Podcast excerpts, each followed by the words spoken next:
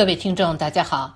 八月十六号，阿富汗喀布尔机场民众不顾一切追随离境飞机奔跑的照片，与上海机场民众排罕见长龙等待登机的照片在全网疯转。有网友发帖说：“今天新闻里，世界有两个机场被挤爆，阿富汗喀布尔和上海浦东，去的都是同一个地方。”另有网友发帖说：“有经济条件的人们在匆匆撤离，多么熟悉的场景！可以想象，离开的人和留下的人将拥有完全不同的命运。某些历史在阿富汗重演。”本周，塔利班拿下喀布尔，在中国社交平台掀起一场舆论风暴。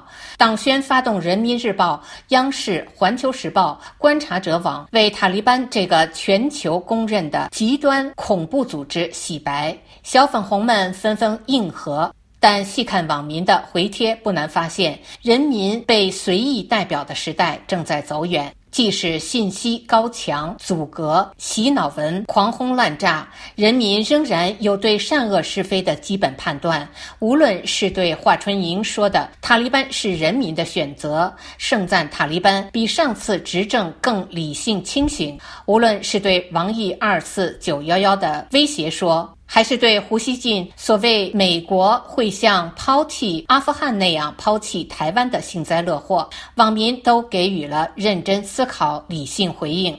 网友皮皮鲁鲁倩倩发帖说。看到一些无良媒体在给塔利班洗白，觉得非常愤怒和可耻。造成九幺幺严重伤害和屠杀无数无辜女性的塔利班恶徒就该斩立决。敌人的敌人也不会是朋友。没有正确思想和人伦道德的，无论在哪儿都不得人心。网友朱大评测发帖说：“谁能想到，二零二一年文明发展到如此高度的今天，有一批人还在为刽子手摇旗呐喊？”网友凡人的芥末发帖说：“天天口口声声别国内政，阿富汗老百姓希望塔利班来统治吗？天天满世界推行丛林法则。”邻居家有家暴，来个出头大哥去管管。龌龊小人天天在旁边说人家出头大哥有企图，做个人吧。希望阿富汗趴在飞机上想飞走的人出现在你梦里撕你的嘴。网友 A W 五幺三零发帖说：“华春莹说是阿富汗人民选择了塔利班，我就想问他还有点人性吗？”他能替所有爱好平等、自由、文明的阿富汗人民选择不服从原教旨就被石头砸死的命运吗？网友 Now or Never 发帖说：“一直在想，一百多年前白人屠杀黑人。”屠杀印第安人、澳洲土著，我们即使到现在还可以揪着这些过去的过错不放。但是，一百多年后的现在，我们竟然能允许塔利班存在，甚至还跟他们做朋友。我觉得这一百年，我们是一点进步都没有。网友秦风发帖说：“我觉得大家千万不要相信某些中国公众号洗地。”昨晚塔利班记者会上说得很清楚，保障妇女权益是在伊斯兰教法之内，且与之前塔利班意识形态和信仰没有区别。换汤不换药的残暴极端恐怖组织能一夜之间立地成佛吗？国内这些故意装瞎带节奏的，别给土匪加戏了。塔利班所谓大赦，有几个当地公务员会信？能跑的都跑了。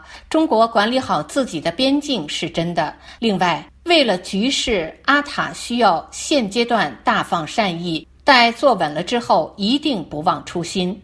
对阿富汗塔利班发言人自称他们是人民的公仆，为人民服务之说，中国网友不无讽刺的发帖说：“塔利班终于干上了比贩毒、贩卖军火、拦路抢劫更挣钱的活儿，为人民服务。”网友大金发帖说：“趁阿富汗变天，胡锡进又不失时机地跳出来说，今天的阿富汗就是明天的台湾。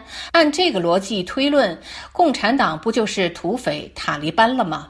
网友阿玛雅十八发帖说：“环球时报根本就没有认识到台湾和阿富汗的真正不同，以及美国处理对外事务的指导原则和利益关系。”网友夫苏卡瓦发帖说：“二零二零年，蔡英文在没有什么政绩的情况下，以创纪录的高票当选总统，已充分证明台湾人民对自由民主的立场。”固然，台湾还存在一些勾兑势力，但台湾人民绝非是阿富汗人民，他们已走出了愚昧。有这样的人民基础，台湾绝不会走回专制独裁。